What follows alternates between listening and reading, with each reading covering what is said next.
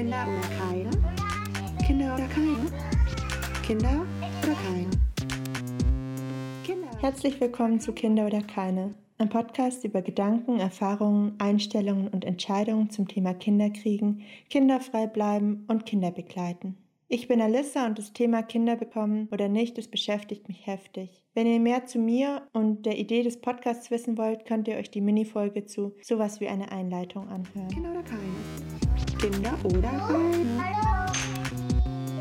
Kinder oder keine? Kinder oder keine? Kinder oder keine? Kinder oder keine?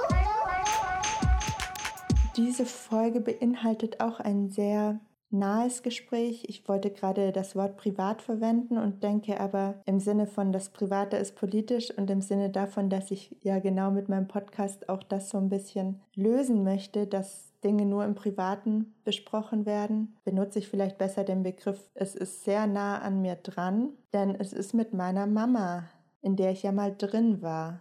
Und bei dem Gespräch daneben sitzt auch noch Karu, den hört ihr dann vielleicht auch mal, weil er hat auch ein paar Fragen gestellt und unser Fazit wird dann auch gemeinsam sein. Gutes Hören.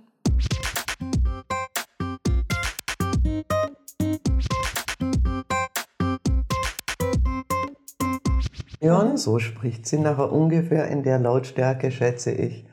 Ja, du hast ein gutes Stimmvolumen. Ich habe auch noch mehr Stimmvolumen, wenn du willst. Ich glaube, du kannst ganz normal reden. Und hörst du mich auch neben dir? Oder muss ich näher rankommen? Du, Du musst musst ganz nah reinkommen. So nah an dich Die rankommen. ganze Zeit. Heute spreche ich mit meiner geliebten Mama, die nämlich Caro, mein Beziehungsmensch und ich gerade in Süddeutschland besuchen. Mama, darf ich dich alles fragen? Und du sagst dann einfach, wenn du was nicht beantworten willst, okay? Genau so machen wir es. Okay. Und fühlst du dich jetzt bereit zum Loslegen? Ich fühle mich absolut bereit. Okay. Ähm, ja, ich habe ja schon gesagt, dass es meine Mama ist. Ich glaube, die Frage, woher wir uns kennen, hat sich hier ein bisschen erübrigt. Mhm. Äh, Mama, kannst du einmal sagen, auch wie alt du bist und vielleicht was du so machst in deinem Leben und das Stichwort du und Kinder. Ich bin jetzt kurz vor 63 Jahre alt und mache Theater eigentlich mein ganzes Leben lang, mehr oder weniger. Inzwischen arbeite ich auch für das Hospiz in Ulm, für Veranstaltungsplanung für die Hospizakademie. Aber nach wie vor ist Theater in allen möglichen Formen meine Hauptbeschäftigung, mit der ich auch zwei Kinder mehr oder weniger großgezogen habe. Mit kleiner Unterstützung auch des Vaters, aber eigentlich vor allem mit dem Beruf und das eigentlich auch weitgehend freiberuflich. Mama, seit wann weißt du, dass du Kinder bekommen möchtest? Ja, erst ganz kurz vorher. Ich war tatsächlich, als ich jung war, ganz anders drauf und dachte, wenn Kinder, dann Kinder adoptieren. Es gibt ja so viele Kinder auf der Welt, die keine Eltern haben, habe ich mir gedacht. Und wenn das dann für mich mal so weit sein könnte, würde ich das so machen. Und ich habe vor allem natürlich, also bis ich so 28 wurde, auch total für meinen Beruf gelebt, weil der war spannend und das hat mich voll ausgefüllt. Und daneben noch die diversen Beziehungen und dann wurde ich 30. Und das war wirklich ganz komisch, als ich 30 wurde und mich frisch in einen Mann verliebt hatte. Er hat sich da irgendwas verändert. Irgendwie war das dann auch so, ich hatte ganz lange die Pille genommen und habe dann irgendwie beschlossen, jetzt nehme ich sie mal nicht mehr, weil ist ja auch nicht gut für den Körper und so weiter. Und wir waren beide so drauf, dass wir gedacht haben, naja, jetzt kann ja auch anders verhüten irgendwie und so mal gucken. Und dann ist es bei mir so gewesen, dass ich, weil ich so lange die Pille genommen habe, meine Tage nicht gekriegt habe. War dann auch beim Arzt und der hat gesagt, ja, ist alles eigentlich in Ordnung, wird schon irgendwann kommen. Und dann war eigentlich auch klar halt, dass wir jetzt ein bisschen Risiko fahren. Und ihr habt dann gar nicht mehr darüber geredet, wie ihr jetzt verhütet oder so weiter? Oh, wir haben schon irgendwie ein bisschen verhütet. ein bisschen verhütet. Ehrlich gesagt, ich weiß es nicht mehr. Ich weiß, wir haben mit, weil der Claudius, der Papa von dir, der war auch ein bisschen Öko drauf und so. Und da haben wir ein bisschen mit dieser Temperaturmesserei rumgemacht und so. Aber nicht ganz wirklich zielstrebig, weil uns war eigentlich klar, wir sind uns wichtig. Und dann war für mich irgendwie klar, also entweder werden wir irgendwann ein Kind kriegen oder wir werden heiraten. Aber nicht beides. Naja, darum haben wir nie geheiratet. Äh, wie lange war das, nachdem ihr euch kennengelernt habt? relativ bald. Naja, als wir uns kennengelernt haben, war das, habe ich vielleicht so ein halbes Jahr später mit der Pille aufgehört. Und dann oh, ging eigentlich schon die Phase los, wo man so dachte, jetzt mal gucken. Ich habe das ja auch gar nicht gemerkt, da ich dazwischen nie meine Tage gekriegt habe, mhm. habe ich irgendwann gedacht, jetzt fühlt sich irgendwas anders an in meinem Körper. Weiß ich noch genau. Und dann ich, war ich gerade in Konstanz auf Besuch alleine. Soll ich das erzählen? Ja, jetzt? ich weiß das gar nicht. Und dann habe ich irgendwie gedacht, so, ich muss jetzt mal da irgendwie, wäre jetzt mal ein Schwangerschaftstest vielleicht fällig. Und weil noch dein Opa, mein Papa war da und ich habe irgendwie gesagt, ja, ich muss mal zum Frauenarzt irgendwie, das so irgendwas. Ja, bin ich hier zu meinem Frauenarzt, wo ich auch ganz früher gewesen war und habe so einen Schwangerschaftstest gemacht. Und dann hat es damals zwei Stunden oder so gedauert, bis man das erfahren hat. Dann bin ich so lange in der Stadt spazieren gegangen und so und bin dann zurück zu dieser Praxis und in der Rezeption war die Ehefrau des Frauenarztes. Und ich sehe noch ganz genau den Blick von ihr, wie sie mich angeschaut hat und mir so von unten nach oben ein sanftes Nicken mit einem mhm. Fragezeichen im Blick gesandt hat, weil sie nicht sicher war, ob ich mich jetzt freuen würde oder nicht. Es war sehr lustig. Ja, und hast du dich gefreut? Ich habe mich sehr gefreut. Und ich weiß noch jeden Meter des Weges, den ich heimgelaufen bin, von der Frauenarztpraxis bis zurück. Es war total spannend, weil mir irgendwie klar war, also ich habe es vor allem das noch gar nicht so mit dir, natürlich mit dir, weil du jetzt in meinem Bauch warst, aber es war so klar, ich bin jetzt ein anderer Mensch. Ab dem Moment war ich ein anderer Mensch, der die Straßen entlang lief. Anders wie als ich sie hingelaufen war kam ich zurück. Werde ich nie vergessen.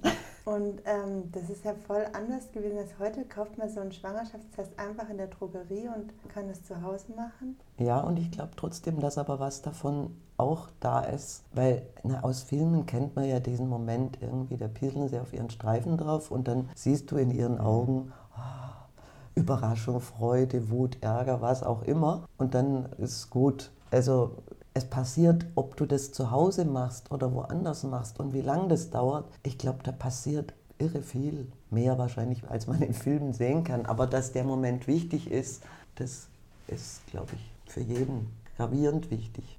Und ähm, war, woher kam der Wunsch? Glaubst du, der kam eher aus dir selber raus, dass du jetzt plötzlich ein Kind bekommen wolltest? Oder glaubst du, das war so ein gesellschaftliches Ding, du bist jetzt 30? Nee, nee, also es hatte nichts damit zu tun mit Panik, ich kann keine Kinder irgendwann mehr kriegen. Das ganz sicher nicht. Das war schon irgendwie, so im Nachhinein habe ich wirklich oft gedacht, bisschen so eine biologische Uhr oder sowas, wenn man sagt, um die 30 rum. Ich weiß, hat natürlich auch mit der Liebe zum Claudius zu tun aber irgendwie war auch das plötzlich, hat sich das völlig verändert mit Adoptieren war kein Thema. Diese eigene Erfahrung, ein Kind zu bekommen, mein Kind, ich glaube, die war plötzlich einfach ganz lebendig da und wollte gelebt werden.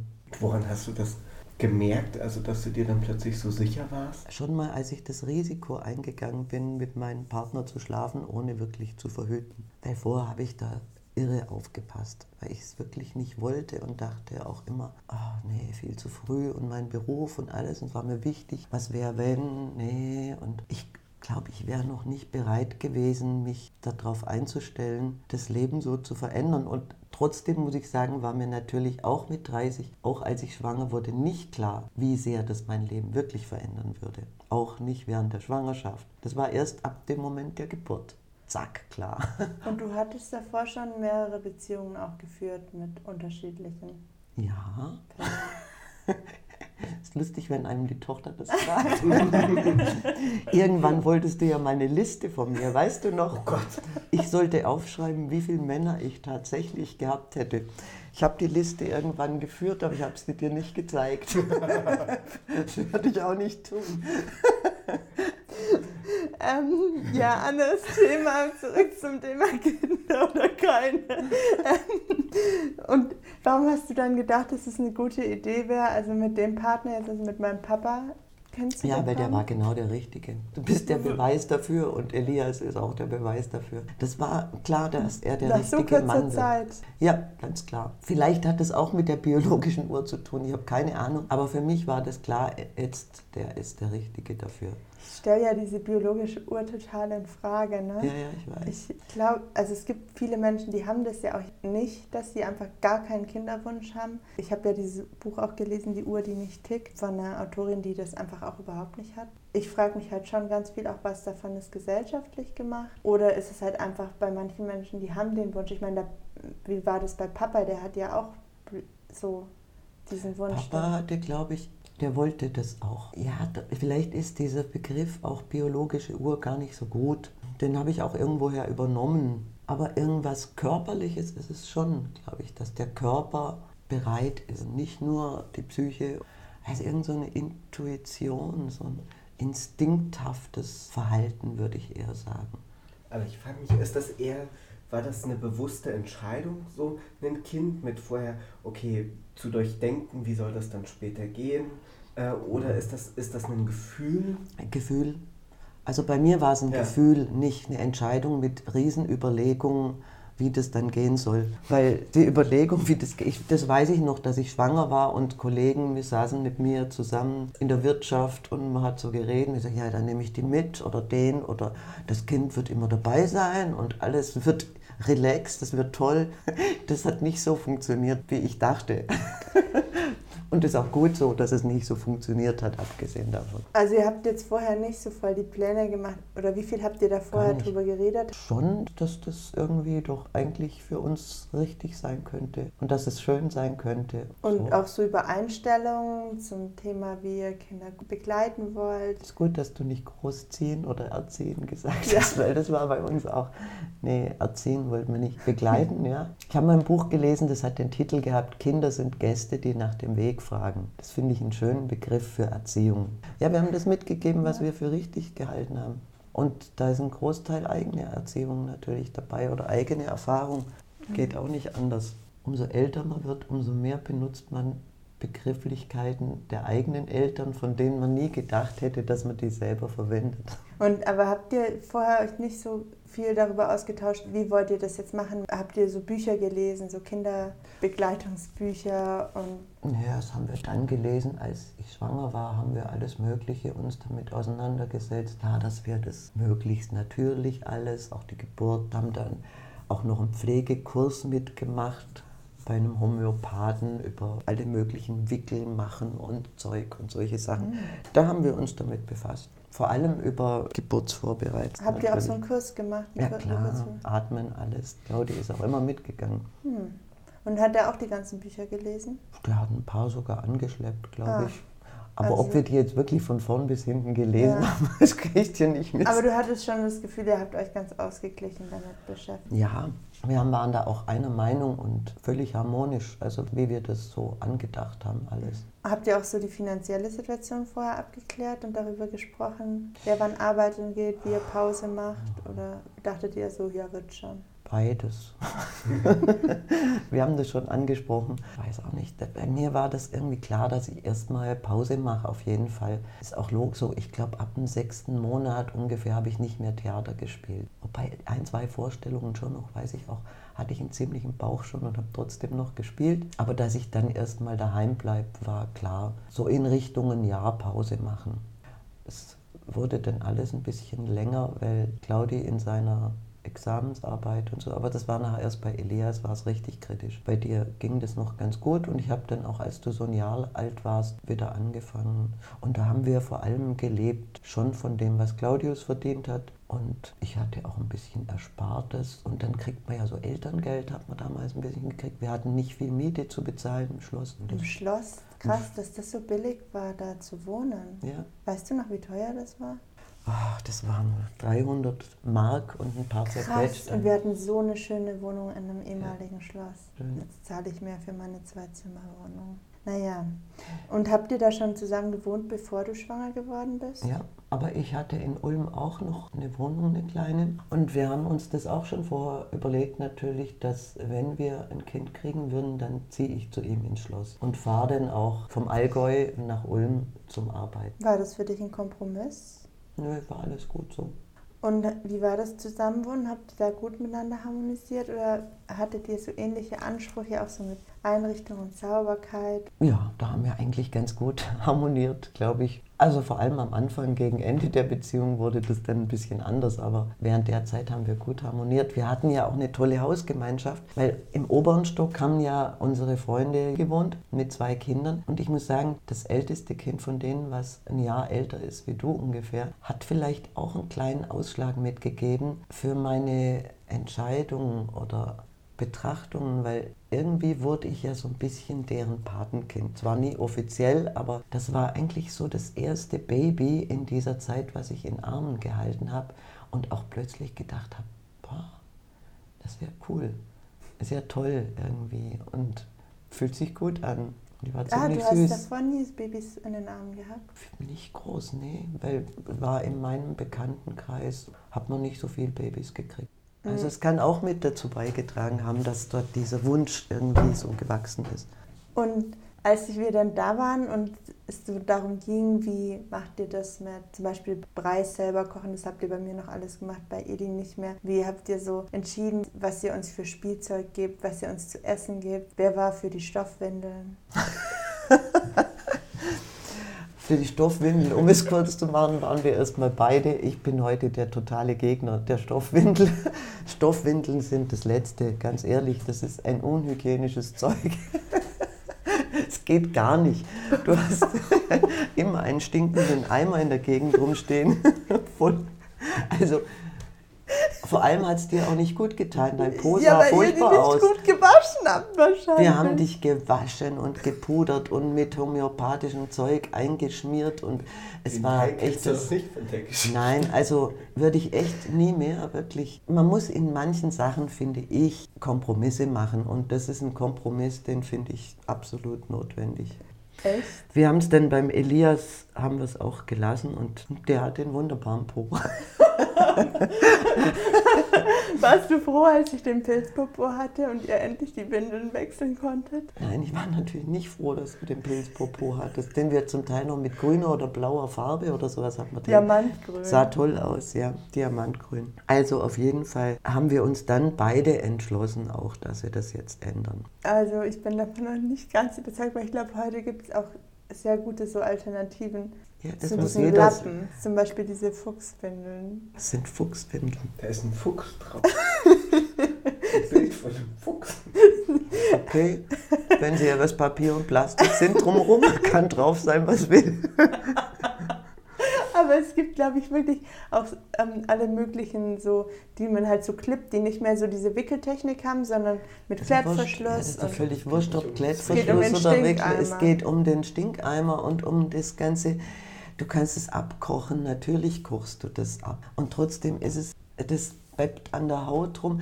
So eine, ich glaube, das Papier saugt das alles irgendwie besser auf und ein. Und du musst auch ständig aufpassen, dass du sofort vielleicht wickelst, sobald das Kind hineingemacht hat. Und dann mach das mal unterwegs. Also ich glaube, ehrlich, du hast wirklich, du hast viel zu tun mit einem Baby. Viel. Nicht nur das Wickeln. Das Wickeln ist eine Sache. Du hast so viel andere Sachen zu tun. Warum also so viel Zeit mit Wickeln verbringen? Das ist so gut, dass du das sagst. Genau dasselbe hat Anka gesagt, eine Freundin von mir. Und jetzt Sagt das auch noch meine Mama. Und jetzt? verändert das vielleicht was. Ja, das wäre schön. Ähm, Vor allem, wenn es dann zu Besuch zu mir kommt, das Enkelkind. jetzt reden wir nochmal über das Spielzeug. Ja, übers, und, und übers Essen müssen Und wir übers noch reden. Essen, Das ja. Essen ist wichtig, vor allem, da ich weiß ich ja, du, du bist Veganerin. Also was bei mir nicht geklappt hat, muss ich sagen, ist die Stillerei. Natürlich haben wir gesagt, stillen, klar und natürlich alles. Und ich dachte auch, das will ich und unbedingt alles gut. Aber wir haben einfach festgestellt, ich habe nicht genügend Milch. Und alle Hebammen, alle haben gesagt, das kann nicht sein. Denken Sie sich, Sie sind im Urwald und da gibt es eh nichts anderes. Das klappt schon und das geht schon und das wird schon. Und nach drei Wochen wärst du, glaube ich, bald fast verhungert.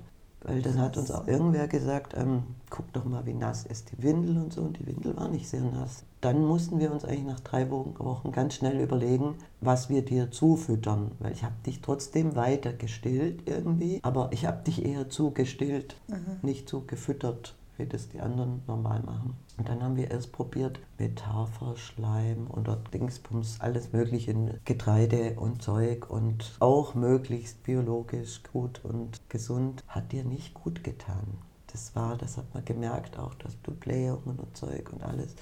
Und das hat nochmal zwei Monate oder was gedauert und hat irgendwer, ich glaube, das war unser Arzt damals, hat gesagt, jetzt probieren Sie es doch wirklich mal mit dieser Säuglingsnahrung, die mhm. der Muttermilch am ähnlichsten ist. Und dann haben wir das genommen und damit bist du prächtig gediehen, muss ich gestehen. Also und davor habe ich so rumgeschrien und gemerkt. Ja, das hast du viel und ah, irgendwie hat man das gemerkt, du warst nicht zufrieden, nicht glücklich, irgendwie war das nichts. Das waren natürlich Erfahrungen, die man beim Elias dann anders machen konnte, weil dem war es genauso mit meinem stillen Können hat auch nicht funktioniert und dann haben wir das gleich dorthin umgeändert. Du warst das Experimentierfeld halt ein bisschen. Aber habe ich dann weniger geschrien, nachdem ich dann diese. Du hast weniger geschrien, hast besser geschlafen und äh, warst ausgeglichener irgendwie. Okay, dann zu dem Spielzeug, oder? Spielzeug, ja. Ja, zum Spielzeug. Hattet ihr ähnliche Ansichten?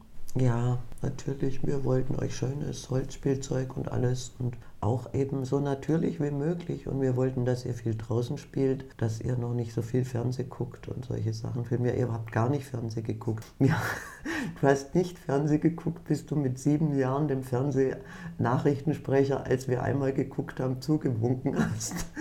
Und dann habe ich beschlossen, unsere Kinder dürfen jetzt ein bisschen Fernseh gucken, ab und zu mal.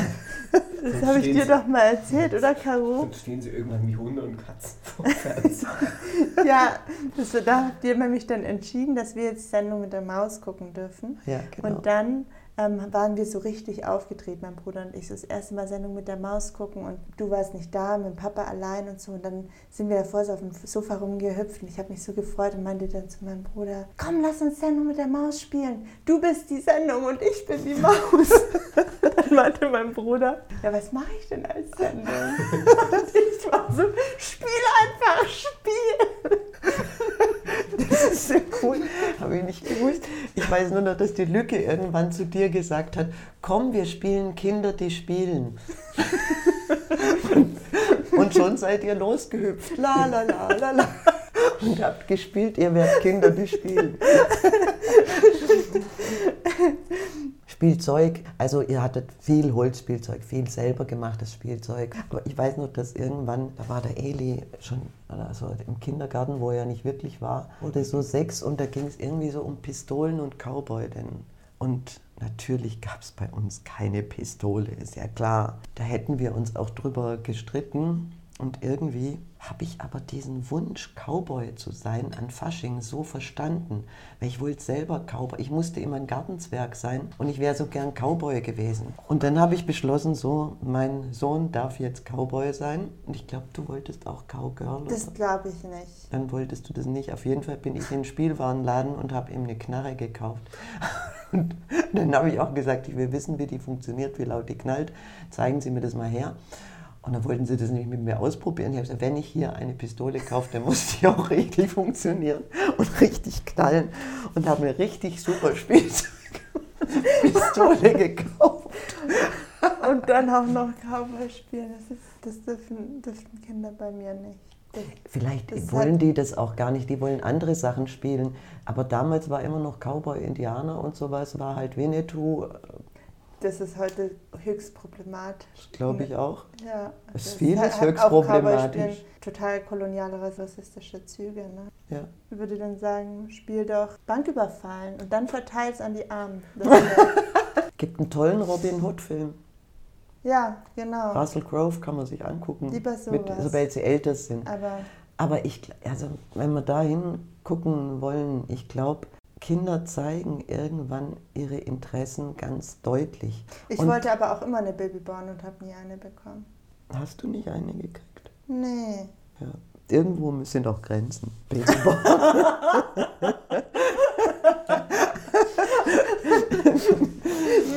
mein Bruder kriegt eine Pistole. Na gut, vielleicht ist es auch aus geschlechtsspezifischen Gründen auch schon wieder gar nicht so schlecht, dass ich dann nicht eine Babyborn kriege. Mein genau, eigentlich. Ja. Ich habe auch eine Pistole dann gehabt. Ne? Also ich, ich glaube, wir haben tatsächlich, wir haben schon versucht, euch gleich zu erziehen. Ungefähr gleich. Das ist natürlich wieder so ein Thema, was dich sicher speziell interessiert, wie typisch Mädchen, typisch Jungs wir erzogen haben. Ich glaube, es passiert halt automatisch. Ich will euch jetzt nicht so einen Vorwurf machen, dass ihr das irgendwie speziell blöd gemacht habt oder so. Aber Sachen sind ja automatisch passiert. Ja, ich ja, habe klar. auch im Kindergarten und so. Ich weiß schon auch, dass ich habe ja auch diesen Werkzeugkoffer zum dritten, vierten Geburtstag bekommen, Lego und so weiter. Und trotzdem sind einfach Bilder, die auf mich wirken. Und ich meine auch schon, wie du und Papa seid, wer welche Rollen übernimmt, wer was macht, sind ja alle Sachen, die man nimmt man so mit. Ne? Ja, und trotzdem hat euch zum Beispiel der Claudius genauso oft gewickelt wie ich über lange Zeit. Und die ersten Breiflaschen hat Claudius zubereitet. Also es gab schon viele Sachen. Claudius hat viel gekocht auch. Viel, gerade wenn wir breichen und so, haben wir ja immer dann in Gläser selber gefüllt und tiefgefroren, dass wir kein Alete-Kost fürs Kind kaufen müssen, sondern die waren alle selber gemacht. Und da hat Claudi ganz viel gemacht. Das ist übrigens einfach zu machen. Das würde ich sofort wieder tun. Also muss man nicht kaufen.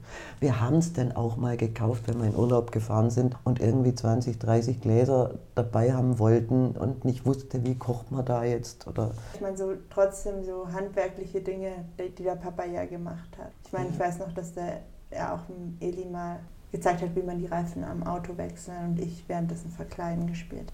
ja, ja. Ja. Du hast halt gern Verkleiden gespielt zum Beispiel auch. Aber ich erinnere mich, dass Eli auch mal zum Beispiel als Mädchen verkleidet. Irgendwann, vielleicht habt ihr den aber auch verkleidet, oder? Aber habt ihr so Sachen gesagt, ihm zum Beispiel so, ja, das ist jetzt nicht Das ist nichts für Mädchen oder nichts für Jungs. Mit Bewusstsein, never ever. Ja, und trotzdem gibt es in dem Video, was ich jetzt digitalisiert habe aus unserer Kindheit, auch so Szenen, wo ich halt Braut spiele und der Edi ist als Bräutigam verkleidet oder so. Das haben wir ja nicht andersrum gemacht. Das sind Sachen, glaube ich, die passieren automatisch, aber die prägen einen halt. Ne? Ich frage die nächste Frage, ja? Mhm. Wie hat sich eure Beziehung durch uns verändert? Also hattet ihr noch Raum und Zeit für eure Liebesbeziehung und habt ihr darüber geredet und euch Zeit dafür genommen? Zu wenig. Bei dir noch mehr, bei Eli wurde es halt dann schwieriger. Und wir hatten halt nicht wirklich Babysittermäßig, waren wir nicht gut ausgestattet. Und eine Oma, Opa war auch nicht in der Gegend. Also es weitgehend haben wir beide das gemacht. Biene kam schon auch mal dann oder so. Und die anderen Leute im Haus, habt ihr euch da manchmal Kinder hin und her getauscht? Eigentlich auch nicht so viel, ehrlich gesagt. Ihr wart tagsüber miteinander beim Spielen viel, aber schon mal. Aber wir wussten immer, wenn Not am Mann ist, dann helfen die uns. Okay. Das war schon klar. Aber hat euch dann was zwischen euch was gefehlt oder? Ja, sicher hat was Schon. gefehlt. Auch Also, wenn wir dass ihr das, das auch damals gemerkt habt. haben wir was sicher auch fehlt. gemerkt, wir konnten tatsächlich nicht wirklich drüber reden. Wir waren in dieser Phase dann schon drin, zack, reingerutscht, wo das mit Schuldzuweisungen einfach, wo das nicht mehr normal reflektiert möglich war. Und so richtig sind wir halt da auch nicht mehr rausgekommen dann. Wo dann immer so, ich mache mehr als du, du machst weniger, du kümmerst dich zu wenig. Genau, Du. solche Sachen. Und habt ihr euch so aber gegenseitig noch trotzdem als Liebespaar wahrgenommen oder war das dann eher so Elternschaft? Richtung Elternschaft. Ich glaube, das Liebespaar ist gebeutelt dann irgendwie. Und habt ihr euch mit Papa und Mama angesprochen? Nee. Ich habe nur gerade gesagt, als- ich mit dir geredet habe, dann hat Papa. Ah, ich habe schon mal gesagt, wo ihr klein war, guck mal, da kommt der Papa heim. Aber ich habe nicht zu ihm Papa gesagt. Du Papa, Essen ist fertig. habe ich nie gesagt. Das machen meine Eltern.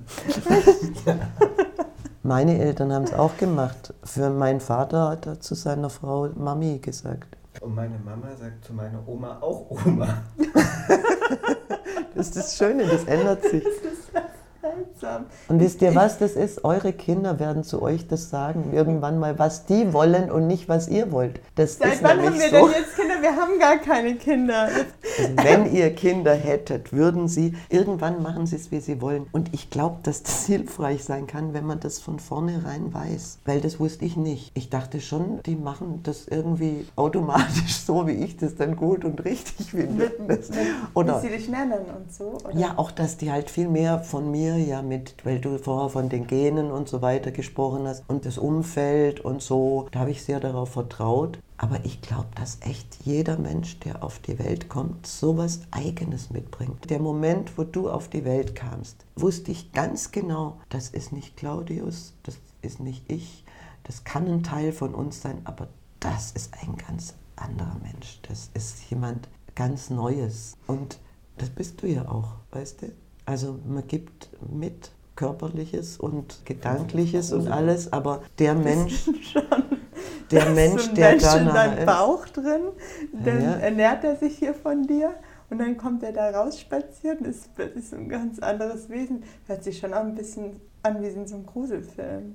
Ich finde das spannend. Nein, das ist total spannend, das ist, das ist cool. Das ist toll auch zu sehen, das ist ein, ein eigenes Wesen und es macht seinen eigenen Weg. Und schlussendlich weiß er nicht. Also ich hoffe nicht, dass euer Kind ein Nazi wird oder sowas. Das hoffe ich auch.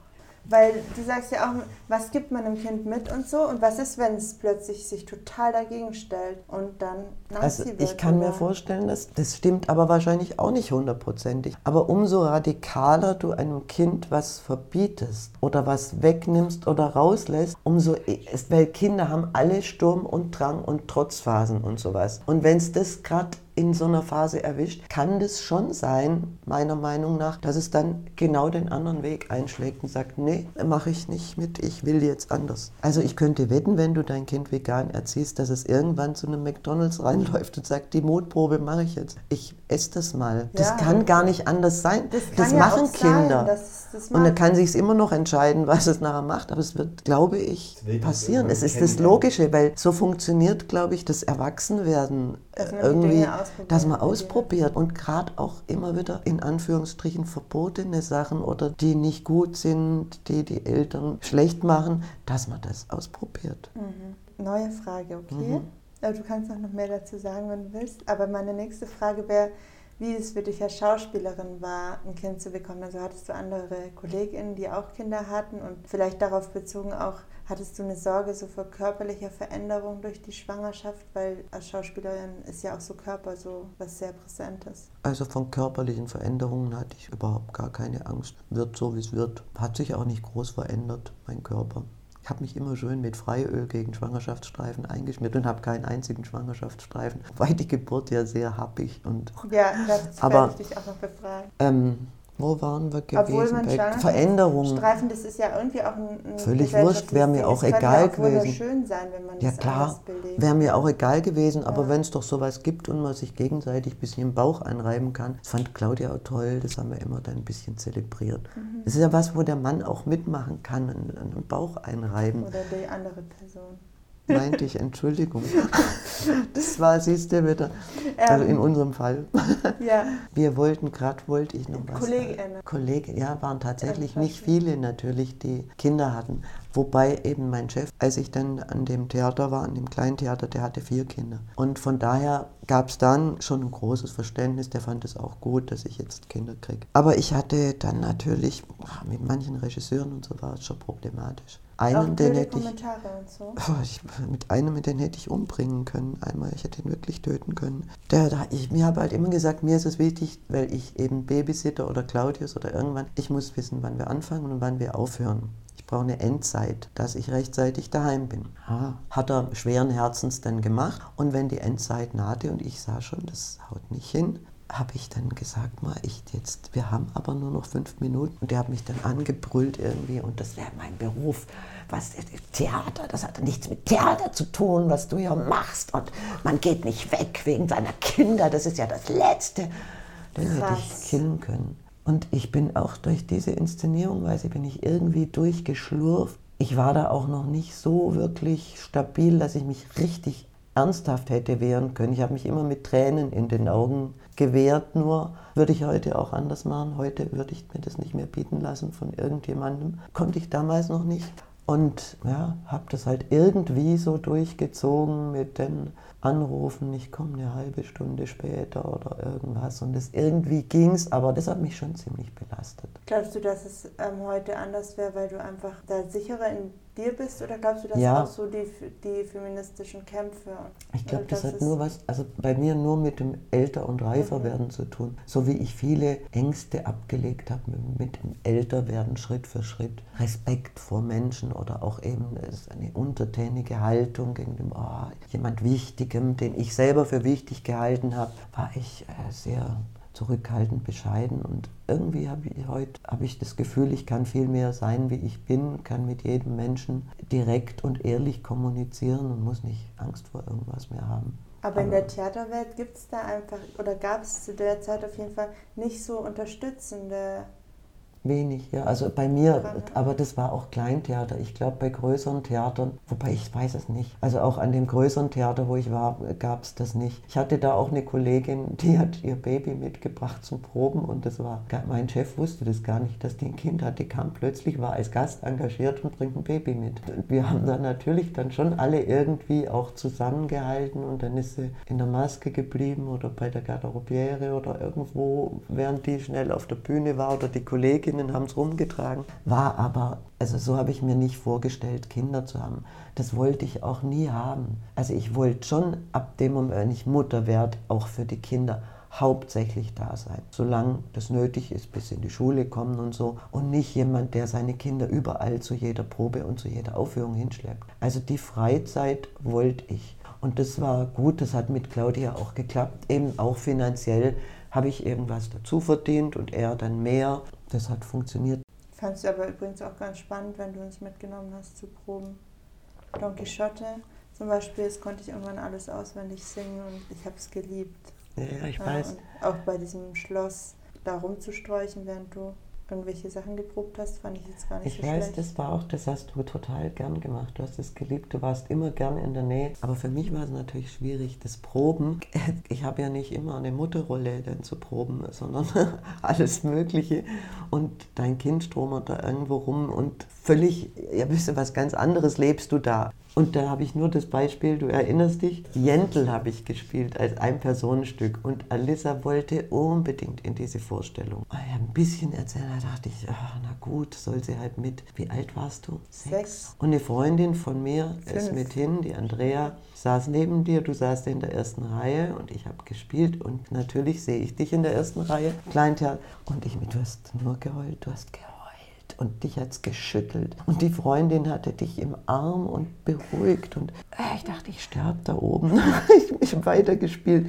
Und meine Tochter hat geschluchzt und geschluchzt und geschluchzt in der ersten Reihe. Und hinterher habe ich dann dich in den Arm genommen und gesagt, was war denn? Und dann hast du gesagt, Mama, du wolltest mich gar nicht. Wolltest du mich überhaupt haben? Weil Jentl ist in Männerkleider geschlüpft, um studieren zu dürfen und wollte keine Kinder. Ist dann als Mann durch die Welt und hat studiert und das war meine Rolle halt. Und du hast Rotz und Wasser geheult, weil du dachtest, es ist echt. War ein Kompliment an meine Schauspielerei vielleicht, aber es war mir in dem Moment, hätte ich lieber schlecht gespielt.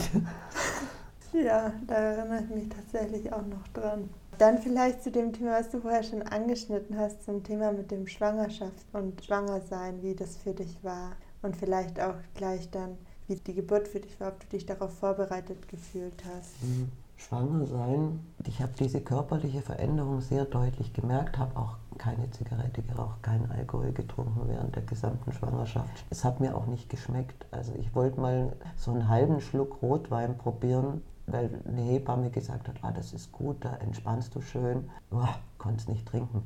Ich selber, das Schwangersein ist nicht so, dass man das dauernd haben muss. es ist schon, da wird, da wächst dieser Bau, du wirst so schwerfällig. Also das Körpergefühl wird ein anderes. Und am Anfang ist es noch lustig und denkt, wow, ein Bäuchle und ah, nett. Ganz toll, wenn das anfängt, sich zu bewegen und zu strampeln und so. Das ist schon faszinierend. Also die ersten Bewegungen von dem Kind in dem Bauch, irre. Aber dann, wenn das dann gegen Ende geht, oh, und du denkst, du platzt. Und das muss jetzt da irgendwie raus, weißt du? Das ist schon, da kriegst du schon ein bisschen Schiss. Und trotzdem war das, also bei dir war es immer noch so, dass ich mich halt drauf gefreut habe. Und wir machen das und natürlich und pressen. Ich wusste, wie das geht und das wird schon ganz toll. Und naja, das tut weh, haben sie alle gesagt. Ja, na tut es halt mal weh. Na und? Das katastrophal oder was? Das war die Hölle. Das war echt scheiße. Also war so, dass es 36 Stunden lang gedauert hat. Und es war dann diese ganze Zeug, Muttermund nicht richtig auf, Wehen, dann waren die Wehen wieder weg, dann wollten sie mich an den Tropf hängen mit einem wehenfördernden Mittel, dann haben wir gesagt, nein, wir wollen es natürlich, das machen wir nicht, wir warten. Und dann hatte ich auch einfach nicht geschlafen. Und wenn du 36 Stunden nicht geschlafen hast oder schon länger nicht geschlafen hast, weil da haben ja schon die Wehen an, ich weiß gar nicht, wie lange ich nicht geschlafen hatte, ich war total drüber und immer wieder gingen sie weg. Und nebendran kriegten die Frauen ihre Kinder und ich habe wieder warten. Ah, das war schon, das war happig und dann war das wirklich auch irgendwann, die Hebamme war auch so eine ganz natürliche und anthroposophische und irgendwann haben sie dann so langsam sind sie gegangen, haben überlegt, ob man jetzt Zange oder Saugglocke oder sowas machen muss. Und dann hat sie gesagt, aber jetzt presst doch einfach mal. Und dann habe ich gepresst. Und dann hat es noch zehn Minuten gedauert und du kamst. Ja, du hast und ich dachte mir nur, warum hat die nicht vorher irgendwann gesagt, jetzt press Was? einfach mal. Ach so. Ich hatte keine Presswehen. Das kriegt man, bei Eli habe ich das gemerkt, man kriegt automatisch diese Presswehen, wenn das Kind mit seinem Hinterkopf irgendwo dagegen drückt. Und da du einen flachen Hinterkopf Ah. Ich hab auch immer noch einen flachen ja, Hinterkopf. viele Leute. Also nicht nur du und ich haben flache Hinterköpfe, haben auch andere. Also hätten wir da auch mal auf die Idee kommen können, dass es daran Press vielleicht liegt. ja. Also dann habe ich auf jeden Fall gepresst und dann dachte ich, ich gehe in eine dunkle Scheune rein. Weil ich dachte, das, das war ein Moment, wo ich dachte, ähm, Todes. Todesgefühl für mich, so wirklich. Weil das war purer Schmerz. purer äh, Schmerz, äh, irgendwie Anstrengung, keine Ahnung was. Ich habe mich in eine dunkle Scheune gehen sehen, weiß ich noch, und dann warst du da. Und dann war von einer Sekunde auf die andere, war jeglicher Schmerz, aber jeglicher vorbei, vergessen. Von einer Sekunde auf die andere. War völlig wurscht, was dann noch kam und was die noch gemacht haben mit mir und alles. Da kannst du genäht werden ohne Betäubung, alles. Es tut nicht mehr weh, es ist nur noch toll. Nur noch toll. Absurd? Ja, das, ist völlig ist richtig absurd. absurd. Und ich Ja, meine, das aber ist auch nicht bei allen. Menschen so, gell? Aber Nee. zum Glück war es so bei dir. Ja, du hast dieses Wesen auf dem Bauch und dann ist es endlich da und dann, ah, irre. Oha. Ja. Und ähm, bist du ohnmächtig geworden davor? Nee. Wenn ich ohnmächtig gewesen wäre, hätte ich wahrscheinlich irgendeinen Kaiserschnitt oder irgendwas gekriegt. Weil ohnmächtig kannst du ja nichts mehr machen. Kannst du nicht mehr pressen. Und davor waren die Schmerzen nicht so doll, nur dann. Doch, die waren die Wehenschmerzen waren schon da auch doll. Aber dieses Pressen und die, du musst ja während der Wehenschmerzen pressen. Denn. Also du hast Wehen, es tut eigentlich alles weh und dann sollst du auch noch pressen. Und dann habe ich, glaube ich, auch falsch gepresst. Ich habe in die falsche Stelle gepresst. Aber das ist tatsächlich, kannst du pressen, wie wenn du also ähm, kacken musst. Ja. Und ich habe immer vorne gepresst, weißt du, wie wenn das alles durch die Vagina, ähm, ja, da wo du halt auch raus solltest. Also ich habe das nicht richtig vielleicht auch gemacht. Mhm. Keine Ahnung, weiß ich nicht. Aber jetzt bin ich da. Jetzt bist du da, Gott sei Dank. Danke nochmal dafür. Für die 36 Aber witzigerweise, Stunden. du kriegst von mir dann, wenn du je dich entscheiden solltest und schwanger werden solltest, weil verrückterweise meine Mama hat mit mir auch 36 Stunden Wehen gehabt. Und ich bin eine, Genau eine, 36 eine Zangengeburt auch. Also das war auch irgendwie ganz ähnlich. Zange heißt, du bist am Kopf mit einer Zange Genau. rausgezogen worden. Das ist, war- ich weiß nicht, ob das jetzt eine Saugglocke oder Zange wird entweder so angesetzt. Uff. Und hat der Papa, hat er sich gut verhalten dir gegenüber Der der hat sich super Zeit? verhalten. Ich hatte irgendwie so einen Waschlappen auf der Stirn liegen. Und das war sau angenehm, weiß ich noch. Der rutschte mir auch immer so über die Augen und dann habe ich das alles nicht mehr wahrgenommen. Weißt die, die Schwestern oder die Hebamme und der Claudius, das war mir alles eh too much. Und ich das so angenehm, der hing so halb über mir. Und Claudius höre ich irgendwann, nehmen Sie ja doch den Waschlappen weg von das, wie dass ich blöd aussehe mit dem Waschlappen. Und ich dachte nur, man lasst mir doch den Waschlappen. Das war, glaube ich, das Einzige, was er blöd gemacht hat. Sonst hat er alles gut gemacht. Und dieser Schmerz, hattest du schon mal je in deinem Leben schon mal so einen Schmerz? Nee, nee, nee. Das ist der heftigste Schmerz in deinem ganzen Leben Hm, gewesen. schon klar. Ein Todesschmerz. Ach ja, der, aber Todesschmerz war das in, nur in dem Moment. Und es war auch nicht Todesschmerz, sondern das war so ein Moment, so ein Grenzgängermoment. Das war schon extrem bei dir. Bei Elias war das, nein, überhaupt nicht. Eli kam in vier Stunden und das war zacki, zacki und super. Also da hatte ich schon auch Wehenschmerzen natürlich. Und es hat bei mir auch länger tatsächlich gedauert. Ich glaube, ich hätte früher schon wieder ein Kind haben wollen, wenn es nicht so schwierig gewesen wäre. Weil ich wollte unbedingt zwei Kinder haben. Das war dir von Anfang an klar. Schon Ja. bevor du mich hattest, war dir klar, ein Kind geht nicht. Nicht hundertprozentig.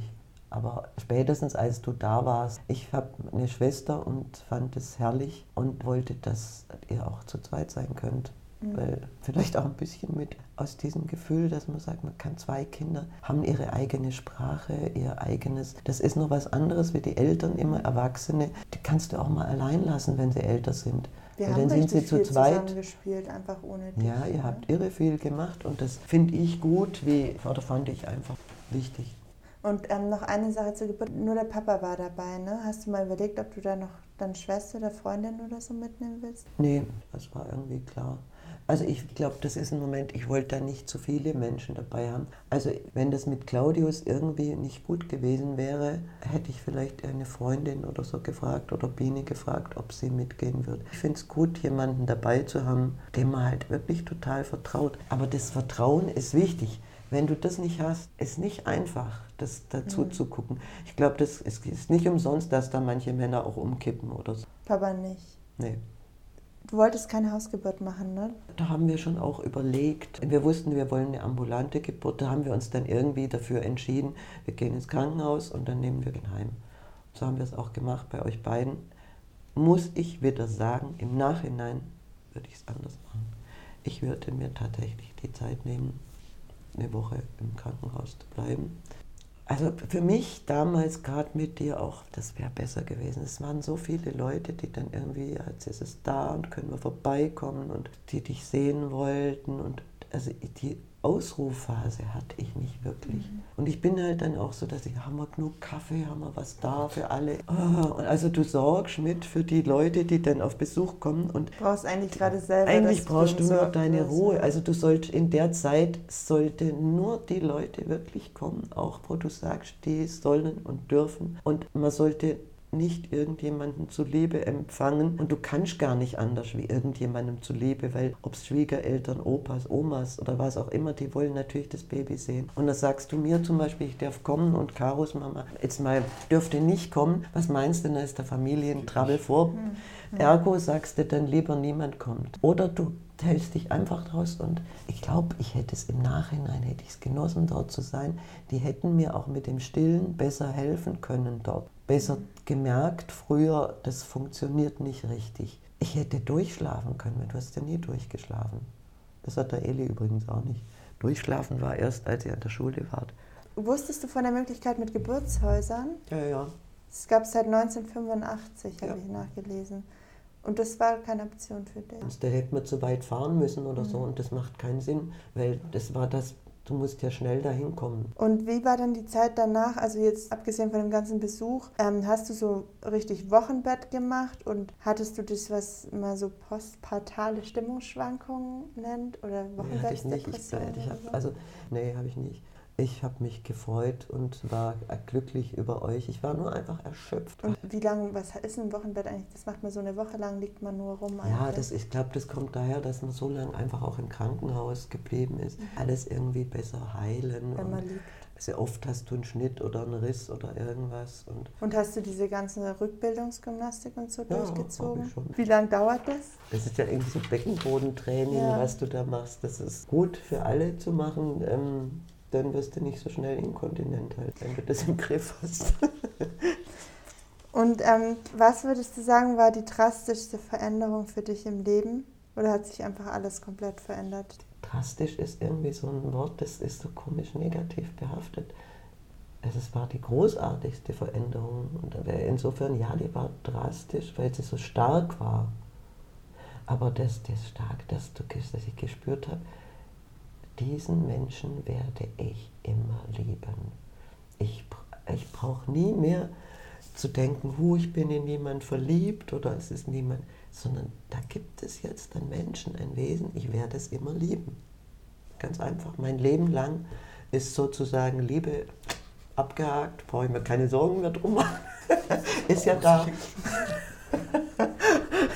Finde es irgendwie abgefahren. Ja, du, das ist, also nein, natürlich nicht habe mich trotzdem verliebt und ich habe mich ja auch später in andere Männer verliebt, klar. Aber es ist der Moment, wo du spürst, diese Liebe ist da. Die, ich habe es gespürt, die ist da, die bleibt da, die wird bleiben und egal wie alt dieses Kind werden wird und sein wird. Aber gab es auch eine schlimme Veränderung? Aber hast du nicht mal so, gab es nicht mal Momente, in denen du dir dachtest, hätte ich bloß mal kein Kind bekommen, Vielleicht auch mal nur so zehn Minuten, wenn wir uns zum Beispiel auf der Rückbank gestritten haben oder so. Nee, hätte ich nie gedacht, hätte ich mal kein Kind bekommen. ich habe gesagt, halte die Klappe, hoffentlich rutscht mir die Hand nicht aus. Seid jetzt endlich still, ihr Nervensägen oder sowas.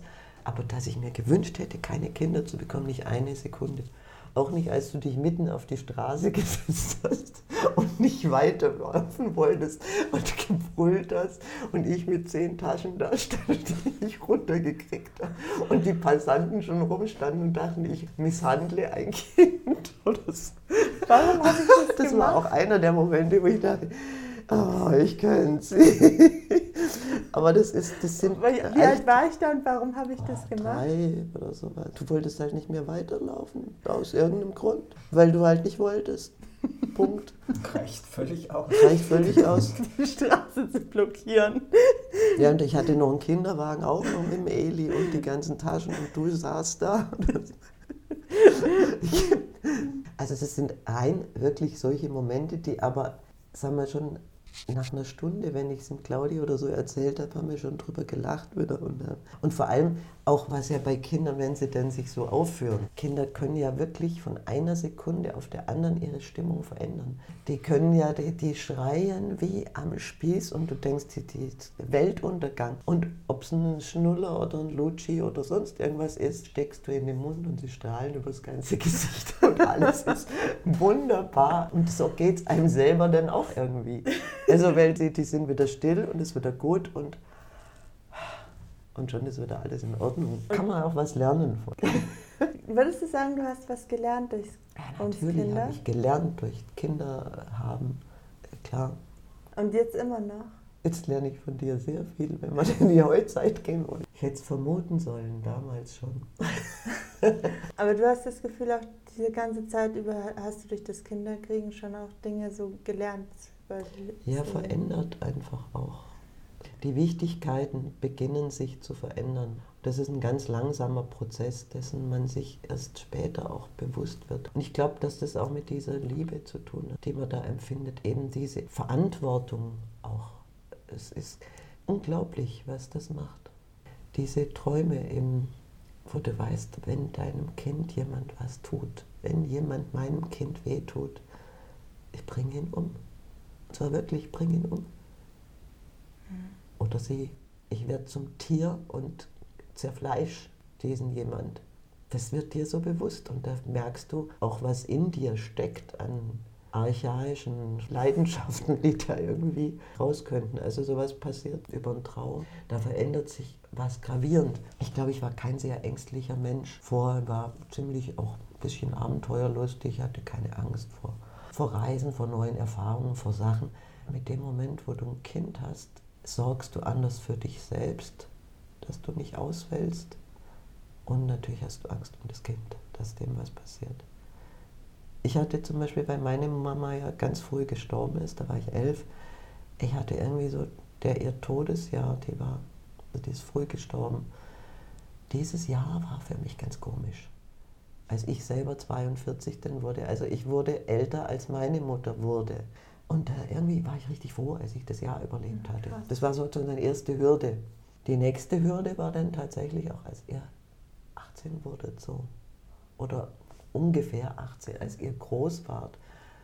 Und dann nochmal eine Hürde ist eigentlich jetzt so, wo ich merke, meine Kinder können ihr Leben leben, auch ohne mich. Ich muss nicht mehr. Sie verdienen sich ihr Geld irgendwie, sie sind lebenstüchtig, lebenstauglich oder was weiß ich. Sie können ihr Leben auch genießen, sie haben geliebt. Jetzt könnte ich auch, wenn es sein sollte, jetzt könnte ich sterben. Wäre nicht so schlimm. Ich fand es schon schlimm. Ja, Mai, ich habe gern und gut gelebt.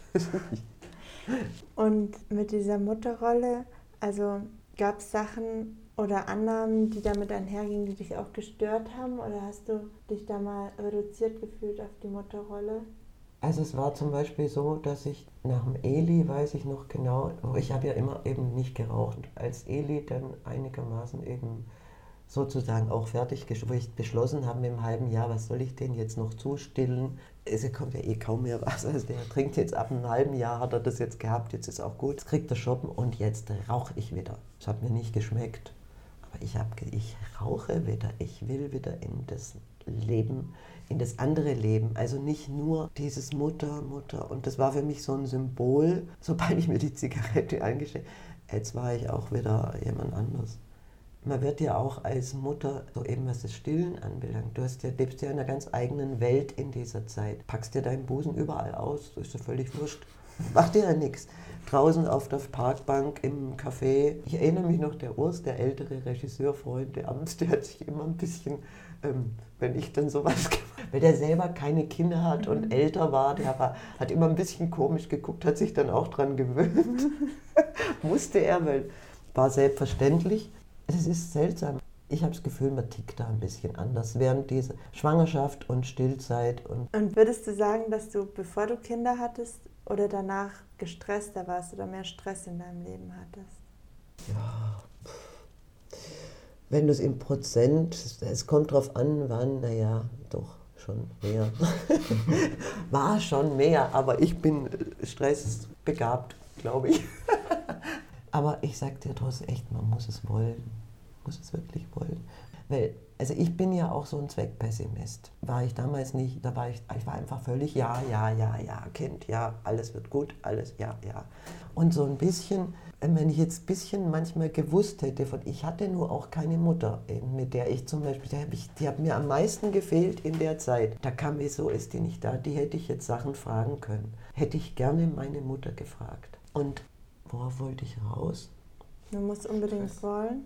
Ja, wenn man weiß, dass man sich auf, also auf ein echtes Abenteuer einlässt, was einfach nicht aufhört. Du hast nicht irgendwann den Berg bestiegen, bist oben und läufst runter und das ist gut, sondern das Abenteuer hört Zeit deines Lebens nicht auf. Und denkst du manchmal auch so, okay, was wäre jetzt gewesen, wenn ich keine Kinder bekommen habe? Wer, wo wäre ich jetzt? Was wäre wohl mit meinem Leben passiert? Boah, ich bin so froh, dass ich euch gekriegt habe, ehrlich. Ich denke nicht eine Sekunde, was. Nee, denke ich nicht wäre sicher irgendwas passiert, aber also ich bezeichne es nach wie vor als die beste, wenn man das Entscheidung nennen kann, als das beste Geschenk, was mir tatsächlich passiert ist. Auch wenn ich das nicht wusste, dass es das wird. Mm. Das ist jetzt ein bisschen an der Stelle, glaube ich, diese Frage nicht ganz passend, aber ich stelle sie jetzt trotzdem, weil sie überleitend auch ist. Was würdest du sagen, wer hat mehr so Care, so Sorgearbeit geleistet? Du oder der Papa? Du hast ja vorher schon gesagt, dass er auch so Babybrei gekocht hat und gewickelt hat, aber so diese ganzen Sachen mit Einkaufen, Kochen, Kindergarten, Schule organisieren, Ärztinnen-Termine machen und so. Mehr ich, aber das war auch, weil wir uns da entschlossen haben, dass er mehr jetzt für das Geldverdienen in dieser Zeit zuständig ist und ich mehr für das Kinder. Das habt ihr schon besprochen. Ja. Und hast du dich manchmal gefragt, ähm, auch nachdem ihr euch dann getrennt habt, da war ich glaube ich neun oder so, ne? Sieben. Acht, sieben? Ja, ja wir haben uns ja zweimal getrennt. Ihr wart zwischen vier und sieben. Aber das zwischendurch sechs. war doch nur ganz mega kurz. ja, das war kurz, war. das stimmt. Ja. Das war doch also so in der Kante rum war ja. Und ähm, äh, hast du dich dann manchmal gefragt, wie es gewesen wäre, mit einem anderen Partner nee. Ne, Kinder nee. zu bekommen? Nee, nee. Habe ich mich nie gefragt. Ich wollte euch als Kind. Und dachtest du manchmal, du willst noch mehr Kinder? nach dem Eden? Nee, zwei reichen. Und ähm, war es dann für da war ich auch schon zu alt, glaube ich, weißt du. Ja. Dann Funktioniert Herz ja noch. Ich meine, ja, ja, Menschen klar. kriegen ja, also ich kenne Leute, die mit 47. Aber kennen. ich finde, du brauchst schon viel Zeit einfach für ein Kind. Und es gibt ja auch Menschen, die meinen, jedes Kind sollte einen Erwachsenen für sich haben sozusagen als Aufmerksamkeitslevel. Das wäre gut. Ich finde das gar nicht ganz falsch. Es ist nicht umsonst. Aber es gibt also, ja auch Familien mit vier Kindern, mit sechs weiß, Kindern, die es ja. super hinkriegen. Ja, aber da sind oft auch noch Oma, Opa und so weiter noch mehr mhm. involviert. Oder auch die älteren Geschwister, wenn die deutlich älter sind, übernehmen die vielleicht auch schon irgendwelche Rollen, die da mit reinspielen. Also noch mehr hätte ich gefühlt, dass ich das zeitmäßig nicht schaffen kann, euch dann gerecht zu werden. Da würde ich anfangen, also noch, ich, ich finde eh, dass ich dem Ganzen manchmal nicht gerecht geworden bin und zu gestresst war und wo ich schon dachte, boah, das, das hätten sie besser verdient, mehr Dasein noch und wo ich dann doch, weißt du, mit Proben und wieder angefangen. Und ihr habt ja immer geweint, wenn ich gegangen bin. Ihr habt immer geweint. Auch wenn Biene da war und auch wenn Claudius da war. Ihr Warum denn eigentlich? Ihr wolltet nicht, dass ich gehe. Und glaubst du, dass Und das hat mir so oft das Herz gebrochen irgendwie. Das tut einen ja selber wahnsinnig weh. Also denkst du im Nachhinein, ihr hättet so vielleicht es auch anders machen sollen, dass wir von Anfang an dann auch mehr an Papa gebunden sind oder so? Ihr wart ganz arg am Papa gebunden, tatsächlich. Der hat sich ganz viel gekümmert. Es war auch so am Anfang, der Claudi, der wollte auch mit zu den Arztterminen und so. Wir haben da ganz viel zusammen gemacht. Also die Bindung, glaube ich, war schon an uns beide gleich. Das hat aufgehört, als wir dann nach Ulm gezogen sind. Weil Claudi weiter im Allgäu gearbeitet hat und wie sich dann rausgestellt, er da in Ulm einfach auch nicht glücklich war. Ansonsten hat er sich schon um euch mitgekümmert. Es gibt so viele Momente, wo du sagst, das, wie macht man das jetzt richtig? Und wo es kein richtig gibt. Oder das richtig irgendwie ist halt gerade nicht da. Das steht nicht zur Verfügung. Schon Es steht nur das falsch und weniger falsch zur Verfügung. Also man ist schon oft an so einer Grenze. Ja. Und ich könnte dir ein bisschen prognostizieren, dass du das auch kommen wirst, weil du auch ein Mensch bist, der sich stresst oder der sich einfach volllädt mit Dingen und der tut, tut, tut, tut.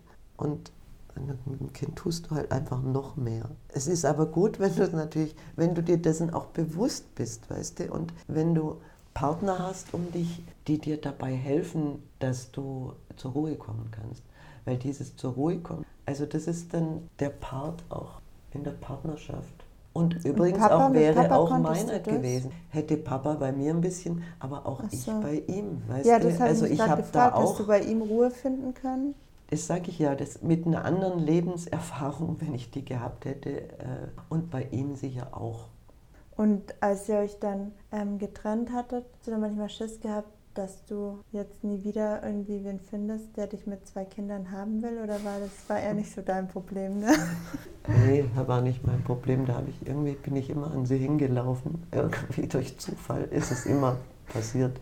Ich habe nicht danach gesucht. Ich hätte auch gern mit euch, also zu dritt mit euch gelebt. Und irgendwie bin ich halt an die Männer immer hingeraten. Und immer an Männer hingeraten, die mich dann gleich mit den beiden eben bei sich haben wollten. Äh, war nicht so praktisch ja auch, weil, weil dadurch habt ihr halt eben Umzüge gehabt. Und Ja, ich, ich weiß nicht. Ich, ich finde es auch schwierig zu sagen, was. Ich meine, ich war voll erleichtert, als ihr euch das zweite Mal getrennt habt. Ne? Das erste Mal fand ich es schlimm, aber Ich weiß, das zweite, Mal, war schon war ich so, oh, zum Glück, jetzt streiten die nicht mehr die ganze Ja. Zeit. Und ich glaube, dass es halt auch mich geprägt hat einfach. Und ich wäre jetzt wahrscheinlich ein anderer Mensch, wenn ich diese tausend Umzüge nicht gehabt hätte und diese verschiedenen Menschen kennengelernt habe. Aber ich hatte immer eine Mutter, die mir halt total Sicherheit gegeben hat. Und das ist ein krasses Privileg, das ich habe. Das ist super toll, dass ich so eine Mama habe, wo ich weiß, ich kann da immer hingehen. Und Kuss, Kuss, Kuss. ja. Mama, wie wichtig sind dir eigentlich Enkelkinder? Das ist eine tolle Frage. Frage ich auch nicht. Jetzt sag ich mal, ich glaube, ich muss keine Enkelkinder haben. Also ich bin völlig zufrieden und glücklich, dass ich Kinder habe und bin auch glücklich mit meinem Mann und mit meinem Leben. Muss ich nicht haben. Wenn die da sind, bin ich überzeugt davon, dass ich mich total freuen werde, dass ich auf die abfahre, natürlich. Und dann weiß ich auch, dann habe ich noch mal ein paar, um die ich mir mehr Sorgen machen kann. Ist ja klar, natürlich. Dann muss ich immer anrufen, ich werde immer anrufen. Wie geht's? Ist alles in Ordnung? Geht alles gut? Ganz sicher. Oh. Also ist auch noch mal so ein Dings, was wieder kommt. Aber das Verrückte ist ja immer, man kriegt so viel mehr für die Sorgen, die man sich, und ich bin halt ein Mensch, der sich irgendwie Sorgen und Fantasien auch gut machen kann, was passieren kann. Aber du Ich weiß kriegst jetzt, so wo ich viel das mehr alles dazu. Den Sorgen machen. Ja, Sorgen und Fantasien und alles, Das gibt viele Menschen, das hast du nicht nur von mir geerbt, aber auch. aber auch wahrscheinlich. Ja. Also du wärst jetzt nicht traurig, wenn es keine Enkelkinder gäbe, aber. Nein, ich wäre nicht traurig, wenn es keine Enkelkinder Und gibt. wenn ich jetzt welche kriege und so weit weg wohne? Drauf an, wie weit weg. Australien wäre blöd. Ich meine jetzt Norddeutschland. Das geht. ja, die sieht man halt seltener natürlich. Klar baust du ein anderes Verhältnis zu Enkeln auf, wenn die weit weg sind. Da ist man halt dann Opa und Oma und so, die man jetzt mal besuchen fährt in den Ferien oder auch mal öfter oder dann dürfen die Enkel irgendwann mal für eine Woche zu den Großeltern auf Besuch und die Eltern können irgendwo demonstrieren gehen oder was anderes machen. Aber es ist halt immer um, mit Umständen auch verbunden. Also das hat schon was in der Nähe zu leben von Großeltern. Ich habe ja nur eine Oma gehabt. Die anderen waren im Krieg alle irgendwie gestorben. Die Oma war toll, die hat, war ein ganz wichtiger Mensch ja. irgendwie. Wobei die schon wirklich sehr alt war und so, aber die war wichtig. Und ich glaube, dass es für Kinder toll ist. Du hast deinen Opa ja auch geliebt. sehr geliebt, gell? Ja. Und wenn Tom von seiner Oma und Opa und so erzählt, erzählt er die Wahnsinnsgeschichten. Also spannender wie von den Eltern. Bei Omas und Opas darf man auch immer irgendwas. Da darfst du immer was, was du bei Eltern nicht darfst. Das gehört dazu. Aber ich glaube, es geht auch, wenn man das aus einer Distanz. Der und es, man kann ab und zu skypen und Zeug machen inzwischen auch, dass man sich sieht. Und umso größer sie werden, umso einfacher wird es. Takashi, mit dem habe ich auch ein Interview gemacht. Mit ihm studiere ich zusammen. Der hat drei Kinder und der hat mir von einem Programm erzählt, was sie auch gemacht haben. Und es gibt wohl so Wunschgroßeltern noch, die man sich. Ich weiß, ja, kenne ich auch eine. Eigentlich super Wunsch cool, ne? Kennst ja, du Leute, die das gemacht haben? Ich kenne eine, die als Wunschgroßmutter fungiert. Ah, und findest es gut? War super, das klappt ja. klasse. Also für Aber da bist du dann nicht beleidigt, wenn man noch so eine Wunschgroßeltern hätte. Nein, dann wirst du nicht denken, oh nein, ich nehme mir meine nee, Enkelkinder weg. Weil die Enkelkinder, die sollen Bindungen aufbauen zu großen und erwachsenen Menschen. Das ist ganz wichtig. Und jetzt mal, jede Vertrauensperson, die die haben können, denen sie echt vertrauen können, sind einem willkommen. Das findet man gut. Und es ist tatsächlich halt so einfach, ob es Kinder sind und wahrscheinlich ist es bei Enkeln ähnlich. Du willst das Beste für die. Und das Beste kann manchmal sogar sein, von dir weg zu sein eine Weile. Das ist das Harte. Insofern finde ich das überhaupt nicht schlimm. Oder Onkels, Tanten, sonst was, solange sie den Kindern nichts tun. Ja, das muss man natürlich gut abchecken. Wenn das passiert, kommt die Oma und bringt sie um. das ist eigentlich ein schönes Schlusswort. Willst du noch was sagen, Mama? Oder gibt es, ähm, gibt es noch Fragen, die du spannend fändest, in so einem Podcast zu stellen? Oder ich weiß nicht, ich merke, während wir reden, dass das natürlich irre viel Erinnerungen wo ich alles denke, das ist wichtig. Und manchmal komme ich an Punkte, wo ich denke, ah, jetzt habe ich eine Erkenntnis, ich greife nach einer Erkenntnis. Und es geht mir jetzt nicht darum, auch nochmal, dass ich dir den Mund wässrig mache oder den Körper wässrig mache, der Kinder bekommen zu wollen unbedingt. Drum, ich bin ja jetzt auch sehr realistisch gewesen. Ich weiß nur, dass es einfach was wahnsinnig und das Beglückende einfach für mich auf jeden Fall im Vordergrund gestanden ist. Aber ich glaube, man kann auch ohne Kinder glücklich werden. Das glaube ich halt auch. Ich glaube, habe halt nur auch Angst, dass ich ähm, dann nachher denke, Scheiße, ich bin ja so neugierig auf alles. Und, und das kannst du jetzt alles nicht mehr machen. Ja, genau. Hm. So. Ja, aber das ist jetzt nochmal ein Nee, ich meinte jetzt eher auch, wenn ich mich dagegen entscheide, ein Kind zu bekommen, dass ich dann auch denke irgendwann, Scheiße, eigentlich wäre das doch voll die spannende Sache gewesen, mit so einem Kind zu leben. Und das ist was, was ich nie erleben ja. werde mehr. Also ich glaube, jetzt Reisen zum Beispiel mal reisen und eben Dinge erleben. Wenn das noch einen ganz, ganz, ganz hohen Stellenwert hat, ist es schwierig. Weil das könnte ja dann dahin kommen, womöglich, dass man sagt, das kann ich jetzt wegen der Kinder nicht tun. Mit manchen Kindern kannst du übrigens wirklich alles auch oder sehr viel tun. Aber du kannst es nicht auf die Weise tun, wie du es allein getan hättest ist einfach anders, eine andere Art von Erleben. Weil du wirst am anderen, du guckst, wo ein Spielplatz ist. Und die Kinder bleiben vor Spielwarengeschäften stehen, anstatt vor der Kneipe oder die bleiben halt stehen. Also du erlebst Dinge anders. Dieses ist ein Bewusstsein, was wir, glaube ich, haben. Und das kann in die eine Richtung gehen oder in die andere, ganz klar. Aber ich habe nie gedacht, oh, jetzt konnte ich das und das in meinem Leben nicht machen. Weil das Gute ist ja auch, jetzt kann ich es eigentlich wieder machen. Und das habe ich mich schon auch ein bisschen drauf gefreut, muss ich sagen. Als denn du warst am Studieren, bist nicht, ich habe mich nicht darauf gefreut, dass ihr endlich auszieht. Aber als ihr so groß wart, eben selbst leben zu können und auch Eli dann seinen Weg eingeschlagen, ich plötzlich alleine war wieder, ja. ist schon auch toll. Ihr wart ja nicht weg, wir haben ja telefoniert, ja. wir haben ja immer Kontakt und der bleibt natürlich. Aber du kannst dann wieder dein Leben eigentlich leben. Und jetzt kann ich wieder verreisen. Jetzt kann ich, wenn ich will, mit dem Fallschirm abspringen, weil das konnte ich damals, als ich einmal den Mut gehabt hätte, konnte ich es nicht, weil ihr beide an mir stand und mich festgehalten. Nein, nein, spring nicht, Mama, Mama, du darfst nicht. Und wenn ich es jetzt machen würde, könnte ich es einfach wieder tun, wenn ich es wollte. Ich hatte halt Angst. Zu Recht. Wäre voll blöd gewesen, wenn ich abgestürzt wäre. Das aber auch ein bisschen witzig. gefunden. dass- Also eigentlich habt ihr das machen besser gewusst. Wir haben auf dich aufgepasst. Ja, ihr habt ab und zu auf mich aufgepasst. Das war, als Claudia und ich uns getrennt haben, waren wir trotzdem gemeinsam mit ihm auf diesem Flugplatzfest. Und das war irgend so ein Dings in mir drin, so ein Widerspruch. Da, jetzt mache ich das. Ich spring jetzt da ab. Jetzt bin ich mutig und allein und selber groß und schaffe alles. Und da wäre ich dann. Aber dann doch nicht. Ich war froh, dass ihr mich zurückgehalten habt. Weil eigentlich wollte ich gar nicht unbedingt, glaube ich. Das ist irgendwie ein Beweis. Ja, klar.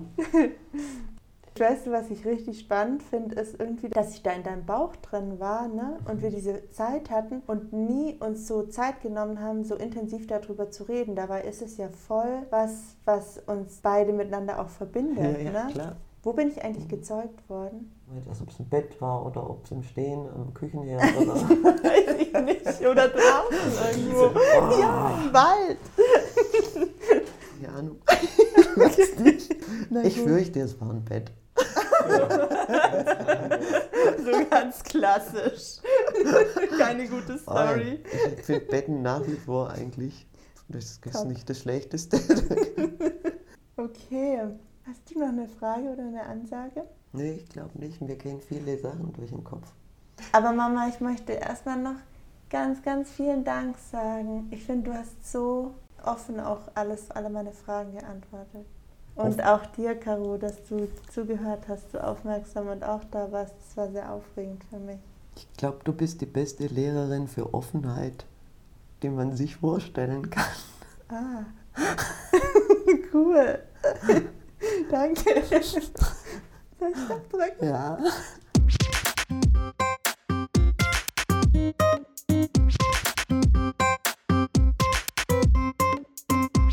Also, was unser Fazit ist, Caro. Du fängst Zu dem an. Gespräch mit meiner Mama. Okay, aber wir können auch zwischendurch was sagen oder unterbrechen, okay?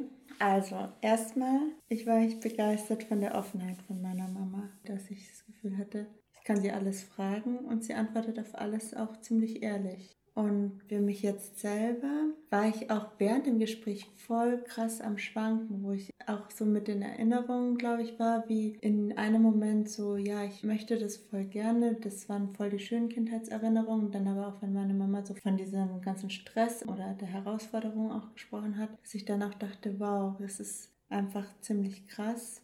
Und das auch nochmal so bewusst zu werden. Also man ist dann halt auch aneinander so verbunden, gebunden mit so einem Kind, ne? Ich glaube, was mir noch ganz stark, also zu hören, wie sie gesagt hat, ja, sie haben sich davor nicht so krass Gedanken gemacht. Sie haben mit 30 kam das plötzlich, dann dachten sie halt, ja, jetzt verhüten sie mal nicht so doll. Und dann beim zweiten Mal war es einfach auch so ein bisschen reingelegt. Dann habe ich gedacht, ja, na wieder, das funktioniert halt nicht. So, wir müssen das planen und ist mehr Arbeit sozusagen, ne? Und das, ja, das, was sie auch gesagt hat, man muss das schon wirklich wollen. Und ich fand vieles aber auch, ja, faszinierend bis unheimlich.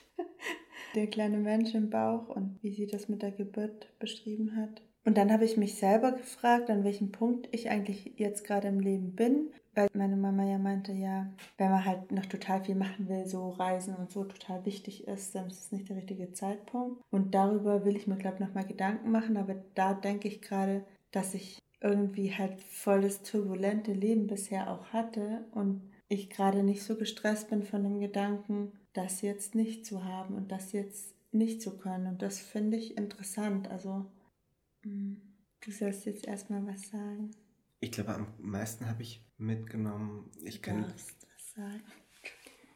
kenn sonst eher Menschen, die über Kinder reden. Ja, glaube ich, sehr medial, wo halt immer so diese Momente, ist, boah, wenn das Kind dann auf dem Bauch liegt, ist es so the Bam und es verändert das ganze Leben und es gibt nichts Tolleres als Kinder. Das ist ja so ganz oft irgendwie das, wie es dargestellt wird und was ich immer so ein bisschen pathetisch finde. Und genau, glaube ich, die Bilder, so wie sie aufgeladen sind, nie wirklich oder nicht so 100% glauben kann. Ähm, und bei deiner Mama habe ich eher das Gefühl, also die Erzählung ist ja genau dieselbe, aber ich glaube sie. Und das finde ich total schön. Und, und dass ich die Zwischentöne höre von, äh, ja, die Geburt war anstrengend, aber dann ist es halt richtig geil. Und genau das nehme ich, glaube ich, mit, dass mir ein Mensch erzählt hat, wie toll das alles ist und ich es aber glaube und nicht so als ein aufgeladenes Bild verstehe, sondern als eine sehr ehrliche Erzählung von einem Menschen, der seinen eigenen Weg im Leben gegangen ist, unabhängig so von Bildern von außen.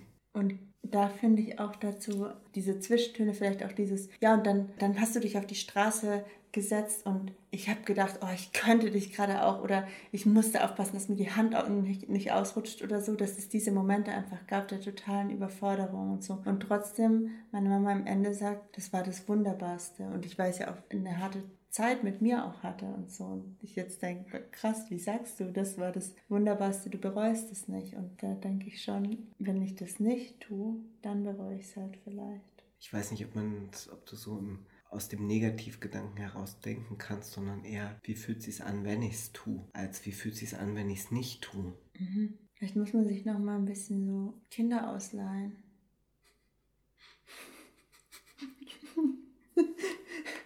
Aber ich glaube genau, weil du das hattest du vorhin auch im Podcast irgendwann gesagt, so diese Angst, was zu verpassen, wenn du es nicht machst. Mhm. Und so rum würde ich glaube, ich kann dir das jetzt nicht ganz genau erklären, aber so rum würde ich nicht denken. Wollen es nur zu machen aus, weil du sonst etwas verpasst, sondern den Satz halt positiv zu drehen. Ich mache es, weil ich es machen will und nicht, weil mir sonst was anderes fehlt. Mhm.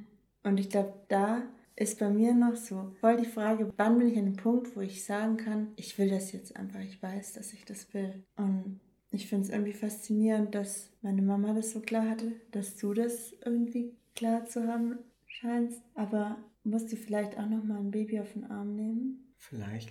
Und was ich schon auch, also ich fand es irgendwie cool von meiner Mama zu hören, dass sie es tatsächlich nach einem halben Jahr gemacht haben, einfach so Kinder bekommen, ne? Weil so viele Leute immer zehn, zwei Jahre gekannt und so. Und da hat mir eine Freundin aber auch in einem Podcastgespräch erzählt, ja, ihre Eltern waren, glaube ich, neun Jahre, acht Jahre zusammen. Dann haben sie ein Kind bekommen und dann sind sie auseinandergegangen. Und ich glaube, man muss halt immer damit rechnen, dass es Ja. halt passieren kann, dass Ja. man auseinandergeht. Und wenn man aber sich grundsätzlich lieb hat, kann man das, glaube ich, auch auf die Reihe kriegen. Und ich meine, meine Mutter war Trauzeugin von meinem Papa, ne? Die haben es einfach hingekriegt, sich zu verstehen, auch wenn vieles voll schwierig war. Da denke ich vielleicht, also was meine Mutter auch meinte, mit dieser Energie aus so Verliebtheit raus und mit so einer Motivation, aber mit so einem schönen Gefühl auch das zu machen, weil da eben dieses Gefühl da ist. Ja, ich, glaub, ich weiß oder glaube nicht, dass wir jetzt sofort loslegen müssten. Aber ich glaube, es ist wirklich sinnig, sich frühzeitig zu entscheiden. Und dann aber auch vielleicht zu sagen, okay, wir warten jetzt aber noch ein Jahr, weil es diesen und jenen Grund gibt, noch zu warten. Mhm. Weil dann der bessere Zeitpunkt ist. Ähm, aber das ist ja trotzdem ein Unterschied, sich schon zu entscheiden und zu wissen, okay, ähm, wir wollen das, aber wir müssen halt noch Sachen umplanen.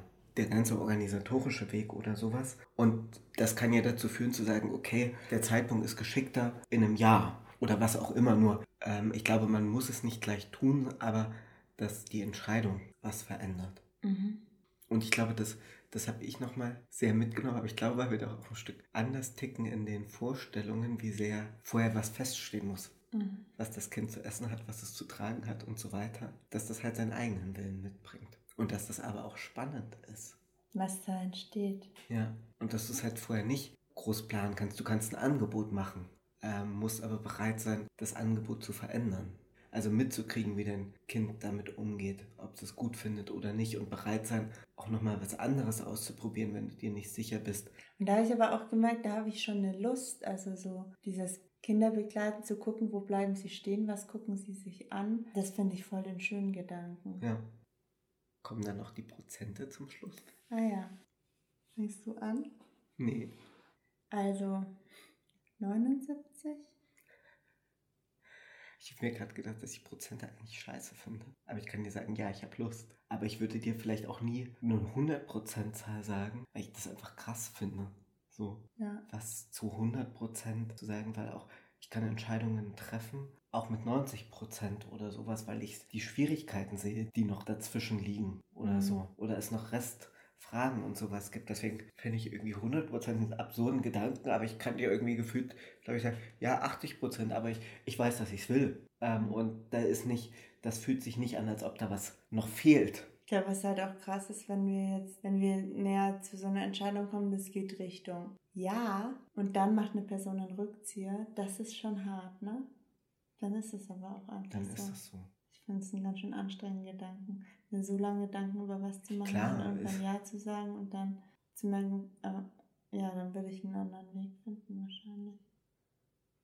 Das ist das Restrisiko. Also ich sage auch nicht, dass ich es geil finden würde, aber es kann halt passieren. Ja. Glaubst du, du bist schon an dem Punkt, wo du denkst, wenn ich Nein sage, willst du die Beziehung beenden? Nee, aber ich kann dir auf jeden Fall sagen, dass mich das Thema sehr beschäftigt und dass mich auch die Wohnorte sehr beschäftigen und dass sie mich schnell traurig machen können. Also dass es schon irgendwie ein sehr beladenes Thema für mich ist und wo ich schon merke, dass irgendwie meine Toleranz und Aushaltefähigkeit da nicht hoch ist. Also dass es mir einfach nicht egal ist Ist aber auch schön. und dass ich Angst habe. Aber vielleicht muss ich ja keine Angst haben. Ich habe auch Angst. Machen wir den aus? Ja, das wollte ich.